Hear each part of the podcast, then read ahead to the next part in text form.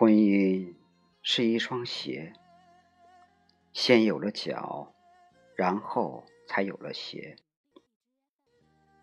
幼小的时候，光着脚在地上走，感受沙的温热，草的润凉，那种无拘无束的洒脱与快乐，一生中会将我们从梦中反复唤醒。走的路远了，便有了跋涉的痛苦。在炎热的沙漠，被炙得像鸵鸟一般奔跑；在深陷的沼泽，被水蛭蛰出肿痛。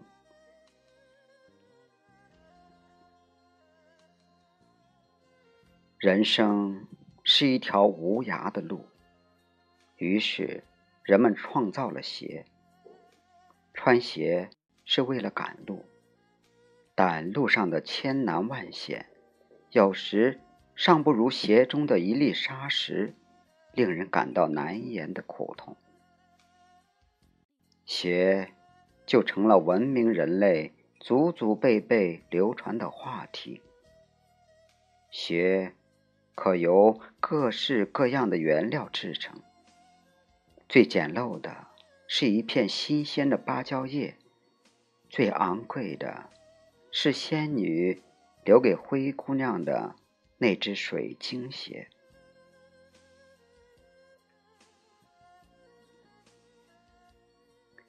幸福的婚姻，就是那双最舒服的鞋。人们常说，选择满意的婚姻。如同选双满意的鞋子，只有尺码相符，穿起来才舒服，才有幸福可言。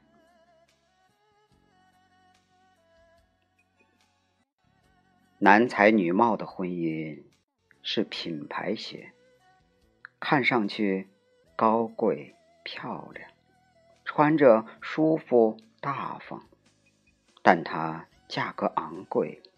经不得泥泞，需要精心保养，时时珍惜。患难与共的婚姻是旅游鞋，最大的特点是经历风雨泥泞也不会脱帮掉底，永远合脚抱得紧紧的。因此，越是在坎坷的人生道路上。越是显出其耐用合脚的特征。浪漫型的婚姻是舞鞋，它轻便、灵活、雅致，但一离开平坦光滑的特定环境，就显得极难适应，也极不实用。开放型的婚姻。是凉鞋，它有着极强的季节性，它能让人在情感升温的夏季毫不犹豫地穿上它，又能让人在情感变凉之后很随意地脱掉。